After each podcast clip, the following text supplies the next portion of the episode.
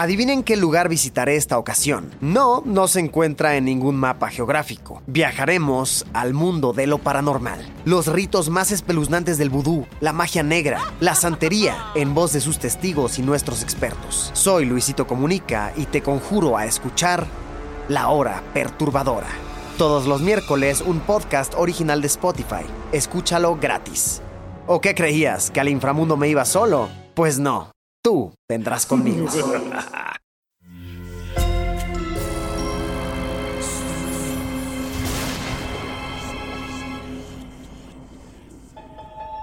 Portal Sonoro no se hace responsable de las visiones, pesadillas o encuentros cercanos del cuarto tipo que puedan suceder antes, durante o después de la experiencia. Para una experiencia sonora completa recomendamos audífonos para dejarte envolver por el mundo de experimentos retorcidos. Escucha bajo tu propio riesgo. Durante su evolución, el hombre ha adaptado los entornos en los que habita para asegurar su supervivencia. Estos ajustes han favorecido la reproducción de algunas especies animales que el hombre ha encontrado útiles por diversas razones. Así se explica la enorme cantidad de vacas, pollos, perros y gatos. Son animales concebidos para el servicio del hombre. Pero esas no son necesariamente buenas noticias para los animales. Los pollos son hacinados en condiciones escandalosas para surtir a la industria alimenticia. Las vacas son explotadas para la obtención indiscriminada de leche y los perros y los gatos, abandonados a su suerte o utilizados, como hemos visto en episodios anteriores, para experimentos retorcidos. Este es el segundo capítulo en el que los gatos son usados como sujetos de prueba para satisfacer la curiosidad, la obsesión y la obscuridad humanas. Abramos entonces en tu cabeza la ventana a la manipulación de la región cerebral, conocida como el locus coeruleus, y sus excéntricas consecuencias. 1967. Lyon, Francia. Una mujer llama a la puerta de un departamento de un viejo edificio. Detrás de ella, tres policías esperan a que alguien responda. Nadie lo hace pero adentro se escuchan ruidos. Enseguida, la mujer da la orden y uno de los policías tira la puerta de una patada. Lo que ven a continuación ¡Dios santísimo! es un escenario grotesco. Un hombre yace en el suelo y decenas de salpicaduras de sangre en las paredes revelan lo que posiblemente le dio muerte. Un gran charco de sangre se está comenzando a formar bajo la persona, indicando que se trata de un asesinato reciente. El lugar es un desastre. Hay un disco rayado sonando en un tocadiscos. Los policías desenfundan sus armas. Uno de ellos se dirige a la cocina, el segundo a la sala y apaga el tocadiscos. El tercero encuentra un pasillo oscuro que parece dirigir a una habitación. Con mucha cautela el oficial camina lento sobre el crujiente piso de madera. Algo se escucha dentro de la habitación. Parece ser la voz de un hombre. El policía toma valor y empuja la puerta con fuerza. Para su sorpresa, solo encuentra a un sujeto en cuclillas en la esquina de la habitación que repite una y otra vez, aquí está el dinero, aquí está el dinero. Ahora escucha, solo escucha el sonido de las manecillas. Escucha cómo se desvanecen una a una. Es así porque ahora, quizá, hemos logrado que entres en un trance podcástico en el que dejarás de ser tú. Y hasta que escuches las manecillas de nuevo, mi voz te permitirá entrar por unos minutos en la cabeza de Antoine Graff, un hombre francés de mediana edad que está a punto de perderlo todo. Sonoro presenta Experimentos Retorcidos. Y esta es la voz de tu anfitrión, Alejandro Joseph.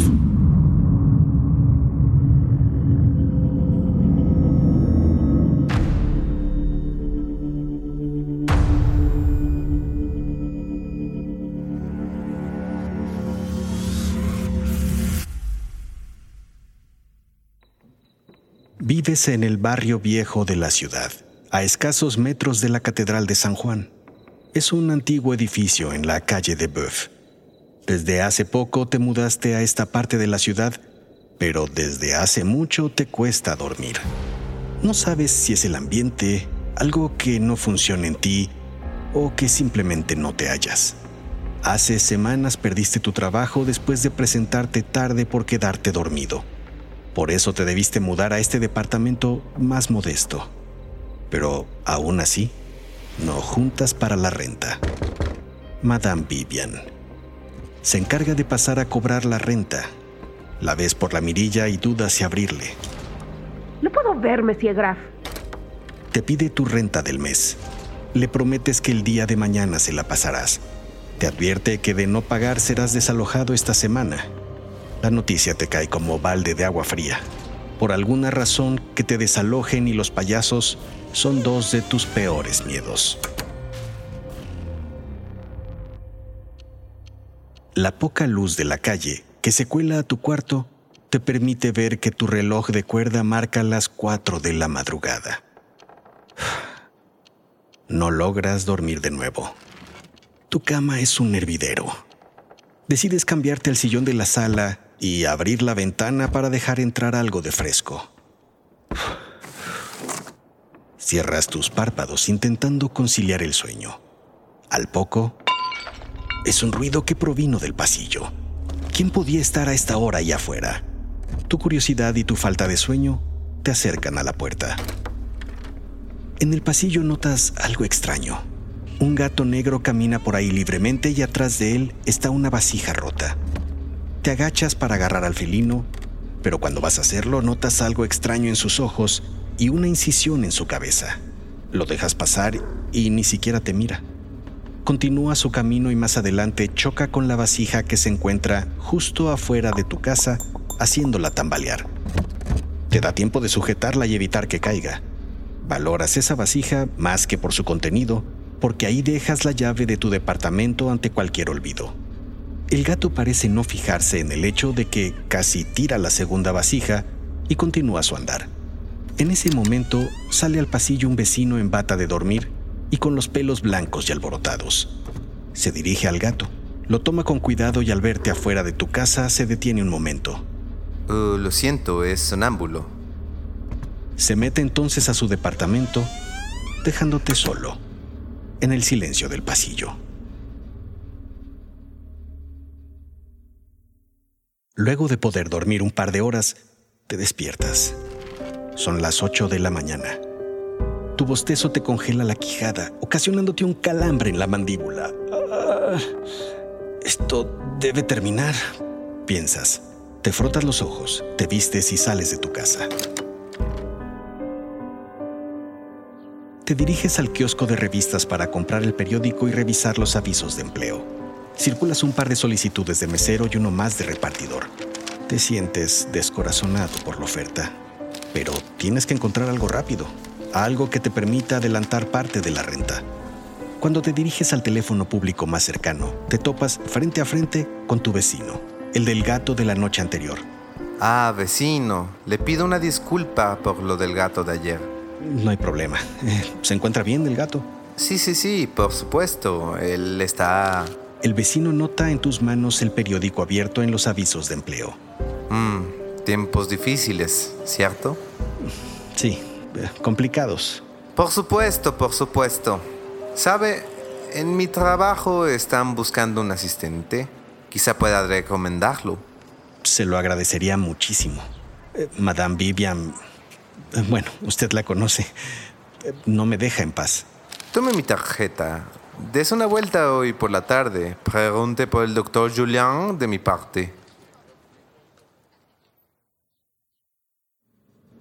El lugar indicado es un edificio moderno.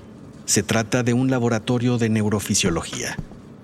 Buenas tardes, eh, soy Antoine Graff. Vengo a ver al doctor eh, Julian. Vengo de parte de...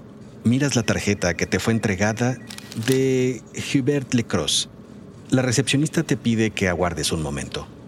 Durante todo el tiempo que estás ahí notas que entran varias personas con jaulas cubiertas y salen sin ellas.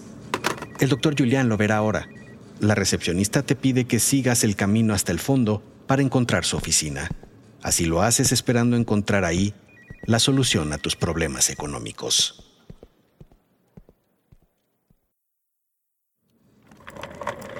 Verá, Mi estudio como neurofisiólogo está inspirado en los trabajos del Dr. Jouvet. Busco en el corto plazo ayudar a personas que tienen dificultades para conciliar el sueño y dormir con plenitud. Me dice la Cross que usted tiene ese problema, pero por ahora su problema puede ser nuestra solución.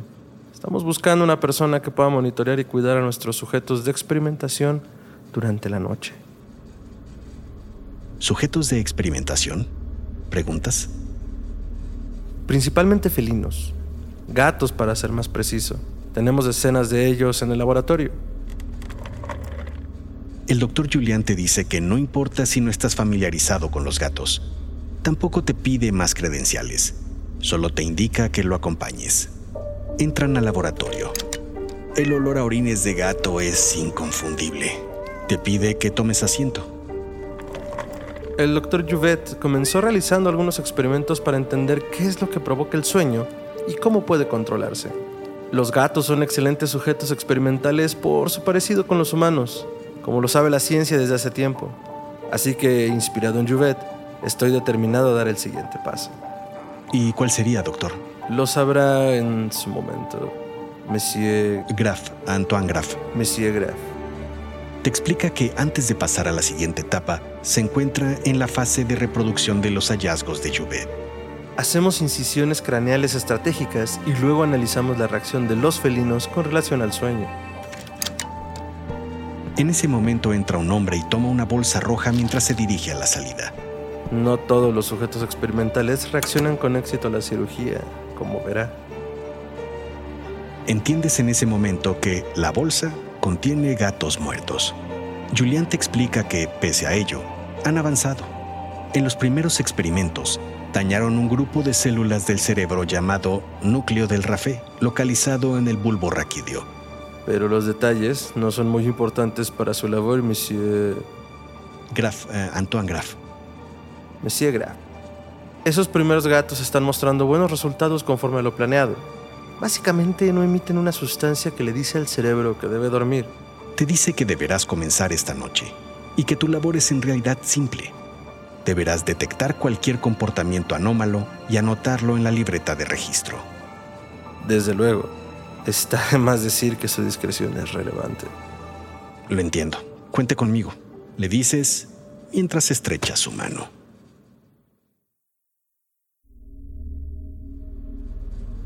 Esa noche te presentas en el laboratorio, dispuesto a lograr que tu insomnio opere a tu favor por primera vez. Eres el único en el laboratorio, Solo se escucha el zumbido eléctrico de algunos aparatos y los ocasionales maullidos de los gatos que debes cuidar. Son 20 jaulas numeradas. La escena te parece un poco retorcida. Los gatos parecen seguir con curiosidad cada movimiento que realizas, pero en ningún momento los gatos ceden al sueño. Tomas una linterna de mano que dejaron a tu alcance y te acercas a cada uno para verificar su estado. Los gatos siguen por un momento la luz proyectada por la linterna y juegan un momento a atraparla, pero enseguida vuelven su mirada a ti y si sean amenazantes.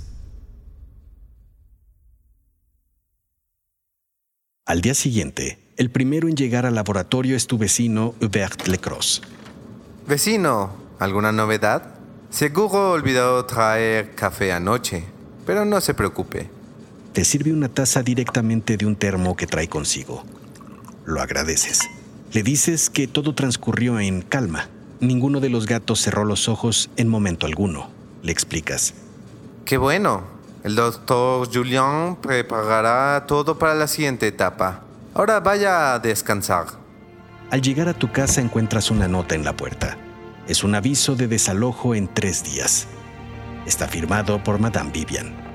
Lo tomas y lo arrugas mientras abres la puerta de tu departamento para entrar. Te sientes cansado, pero animado por la esperanza de que tu nuevo trabajo te sirva para salir a flote de la deuda.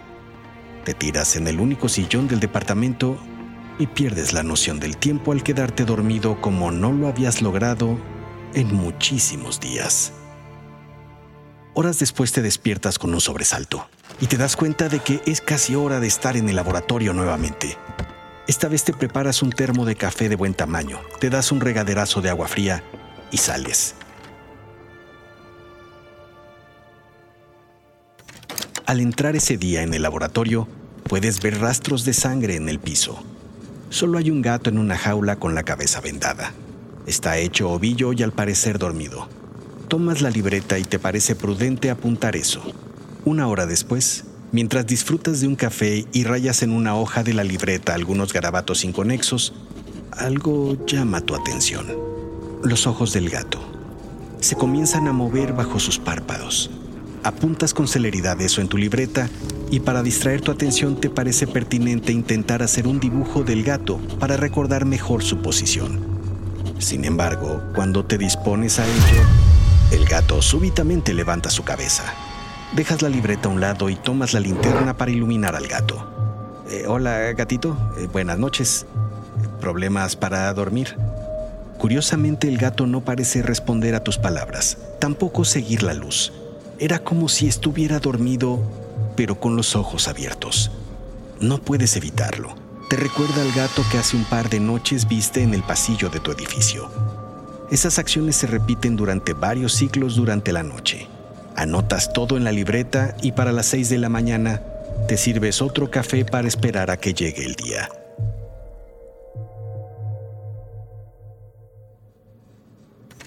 En esta ocasión el primero en llegar al laboratorio es el propio doctor Julian. Te pregunta por tu noche y tus observaciones. Le dices lo que viste. El doctor se sorprende. Es impresionante la precisión de Juvet y el locus curelius. Tú no entiendes a qué se refiere, pero la cara de sorpresa del doctor parece decir bastante. Julian solo dice para sí mismo que ha alterado el sueño paradójico. El doctor sale corriendo del laboratorio y tú te quedas sorbiendo tu café. Tomas tus cosas y cuando te vas a despedir del gato, nuevamente alza su cabeza. Parece que te mira. Y sin más te suelta un zarpazo que te araña una parte importante del brazo. Sorprendido y dolido, intentas detener con la presión de tu mano la sangre que comienza a brotar de la herida y sales de la habitación.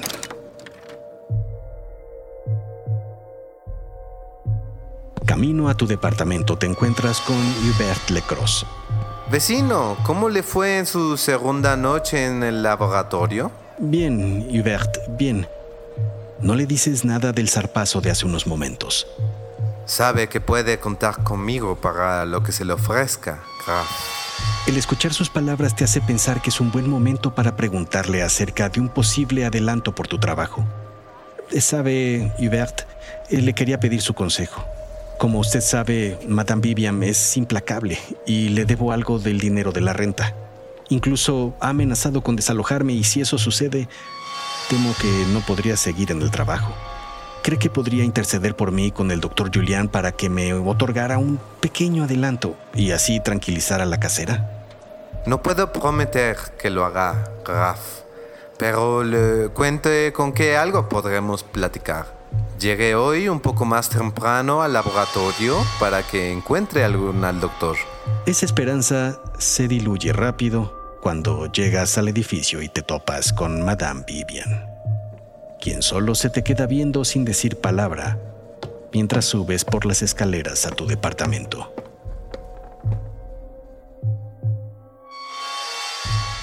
De regreso en el laboratorio por la tarde. Así que quiere un adelanto. Así es, doctor. No solemos hacer ese tipo de concesiones. Graf. Graf. Pero tengo una idea que quizá pueda servir. Verá, el día de hoy será clave. Hoy experimentaremos de lleno con el locus curelius. El área que Juvet describió como la responsable de dejar quieto el cuerpo mientras dormimos a pesar de lo que soñemos. De resultar todo exitoso, podría acelerar el trasladar el experimento a humanos. Parece una estupenda noticia, le dices aunque el doctor te voltea a ver con escepticismo. Graf, sabiendo que usted padece de eso que estamos tratando de curar y entender, ¿pudiera usted hacer historia siendo el primer humano en el que realizamos pruebas de regularización del sueño? Te quedas frío. No sabes qué responder, no esperabas ese planteamiento.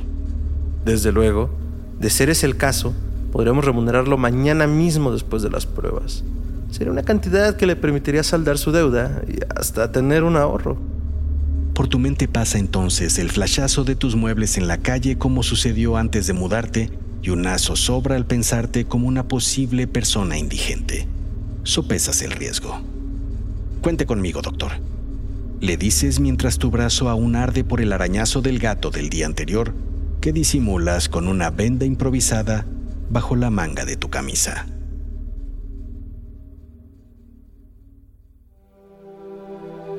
Son en total 34 nuevos gatos los que encuentras en el laboratorio, cada uno en su respectiva jaula numerada. Cada gato tiene una incisión similar a la misma altura del cráneo. La mayoría de los animales se encuentra dormida. Sin embargo, al poco tiempo de que te instalas, comienzan a suceder comportamientos extraños en los gatos, similares a los que viste la noche anterior. Un gato brinca en su jaula de manera desenfrenada otro parece seguir con atención un objeto inexistente.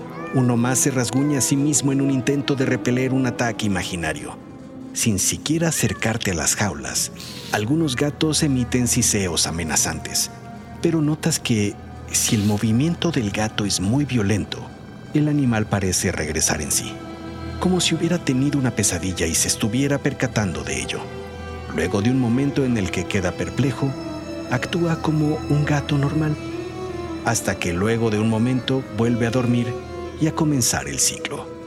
No paras de escribir. Es un espectáculo fascinante y excéntrico a la vez. Gatos dándose de topes contra los barandales de sus jaulas. Gatos en posiciones retorcidas inimaginables. Gatos con maullidos roncos, con gritos. Gatos con la mirada fija, tratando de atrapar algo en el aire.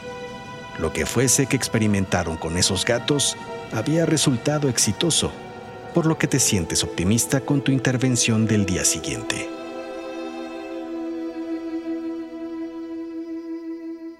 Al llegar de regreso a tu casa, Señor Graf, le recuerdo que... Madame Vivian, qué bueno que la veo. Le doy mi palabra que mañana mismo le daré lo que le debo de renta. De no ser así, siéntase libre de entrar a mi departamento y proceder. Soy un hombre de palabra, Madame. Así lo espero, Monsieur Graf. Le sonríes y subes las escaleras silbando alegremente.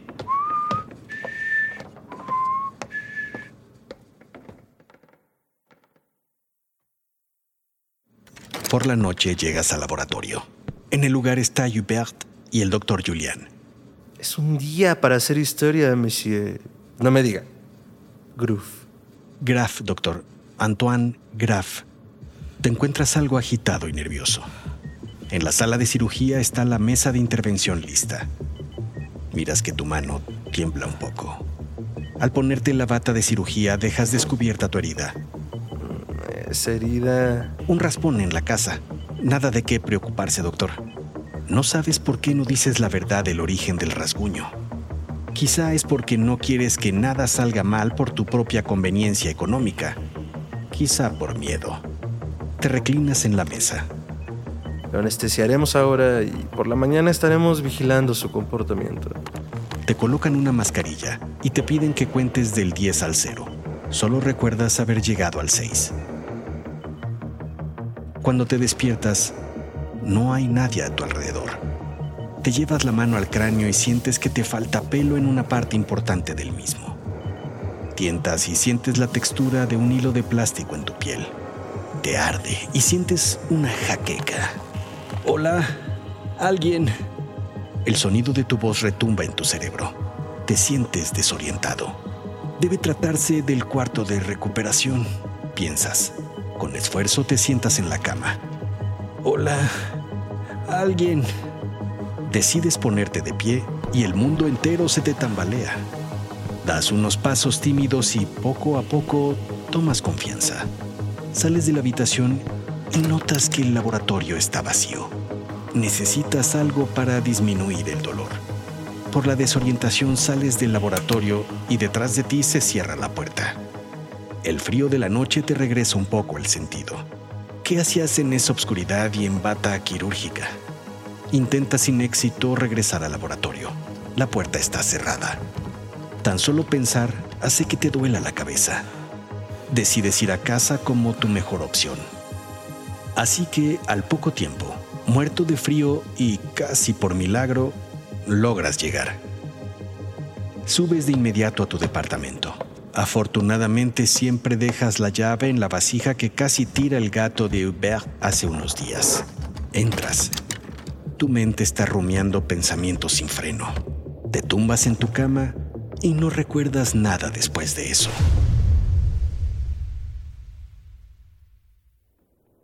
A media mañana del día siguiente, al abrir los ojos, ves a Hubert. Te sobresaltas. Oh, vecino, nos tenía preocupados. ¿Cómo se le ocurre salirse así nomás del laboratorio? Tan solo fui a prepararme un café y cuando regresé ya no estaba. ¿Cómo se siente? Ah, me duele. Me... La cabeza. Es de esperarse. Pero todo parece haber salido bien en la cirugía. Lo importante ahora es que descanse y se recupere. Anoche incluso dejó la puerta abierta de su departamento. Por eso pude entrar y ver que se había venido para acá. Por cierto, vaya alboroto que hizo en su casa al llegar. ¿Alboroto? Yo solo llegué y me vine a la cama, le dices. Pues, a juzgar por sus macetas rotas y el desorden general, hizo más que eso. Pero no se preocupe, la vigilancia de su recuperación la puedo hacer aquí, en su casa. Ya he hablado con el doctor Julien para tranquilizarlo y me dijo que no hay problema en que lo cuide acá. Incluso me pidió que le dejara este dinero como pago por su trabajo y, claro, por su silencio, como habían acordado. Debe tener sueño. Solo relájese y duerma. Le pondré algo de música para que se despeje sus pensamientos. Y mientras tanto recogeré algo del desastre de anoche. Avíseme si necesita algo. No se vaya a salir de nuevo. En verdad te sientes cansado. Así que le tomas la palabra a Hubert y cierras los ojos. Cuando estás profundo, te despierta un sonido similar al de la vasija rota en el pasillo de hace unos días, pero esta vez Puedes jurar que es un sonido dentro de tu departamento. Te levantas, recorres lentamente el oscuro pasillo que da a la sala cuidando no hacer crujir la madera del suelo. Al fondo, puedes ver una luz de tono verde iluminando toda la sala. Te asomas con cautela y entonces lo ves. Hay una persona vestida de payaso con una pistola en la mano deambulando en tu sala. Sin que se percate, te diriges a la cocina y tomas un filoso cuchillo. Te acercas sigiloso de regreso a la sala dispuesto a acribillar al intruso. Sin embargo, chocas con el tocadiscos y eso llama su atención. Te voltea a ver y se dirige hacia ti con prisa. Sin pensarlo, te le abalanzas y comienzas a acribillarlo sin piedad con puñaladas en distintas partes de su cuerpo. Aunque intenta defenderse, tu asalto lo toma desprevenido y mientras sigues acuchillándolo, solo alcanza a decir, Vecino. En ese momento, la luz de tono verde desaparece y es sustituida por la del sol. Y aún con el cuchillo clavado en el tórax del payaso, te das cuenta de que no se trata de un payaso, sino de Hubert. En ese momento alguien toca la puerta. Monsieur Graf, puedo escuchar que está ahí adentro. No cumplió con su promesa, así que vienen los oficiales para desalojarlo. Entras en pánico. Te diriges al cuarto para esconderte mientras escuchas que alguien rompe el cerrojo de la entrada de tu departamento. Tomas el dinero como si de algo te sirviera y te pones en cuclillas contra una esquina. Dios santísimo. Escuchas que dice Madame Vivian en la sala. Luego escuchas pasos en el oscuro pasillo hasta tu cuarto. Un policía irrumpe en él mientras solo dices, aquí está el dinero, aquí está el dinero. Despierta. Es hora de que vuelvas a ser tú, de que regreses lentamente. Escuchas las manecillas de nuevo, una a una. Toca ahora tu cráneo y nota que no tienes ninguna incisión que te haya convertido en sonámbulo, zombie o cualquier ser con el sueño manipulado solo escuchas un podcast llamado Experimentos Retorcidos. Este episodio estuvo inspirado en el experimento llamado Locus Queruleus, llevado a cabo en 1965 por el doctor francés en neurofisiología Michel Joubert. Joubert intentó buscar en los gatos las partes del cerebro que intervienen en el proceso del sueño. Joubert manipuló el área conocida como locus queruleus y, al hacerlo, se percató de que, aunque los felinos tenían los ojos abiertos y se movían, sus pupilas no estaban dilatadas y las membranas de los ojos estaban relajadas. No respondían a luces brillantes ni reaccionaban al toque. También detectó que sus ondas cerebrales mostraban patrones asociados al sueño. Finalmente, relató que esos gatos sonámbulos, con el paso de los minutos, se volvían erráticos y muy violentos. Fue hasta los 70 cuando Adrian Morrison, de la Universidad de Pensilvania, confirmó lo descubierto por Juve, que pequeños daños cerebrales pueden alterar por siempre la conducta de animales o personas en la etapa REM del sueño, también conocida como de sueño paradójico. Es raro que suceda, pero es una de las explicaciones más certeras del por qué alguien puede estar ahorcando a su pareja en la cama sin percatarse de ello. Si te interesa saber más acerca del experimento de Locus Queruleus, no dejes de consultar las ligas a la información de interés que te dejamos en las notas de este episodio. Los personajes y situaciones presentados son ficticios. Cualquier parecido con la realidad es mera coincidencia.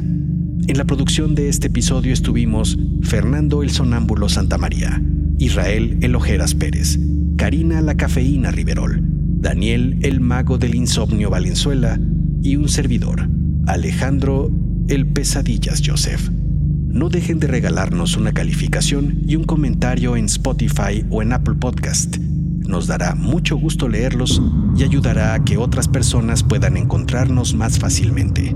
Yo los espero en el próximo episodio, en el que exploraremos un nuevo experimento retorcido.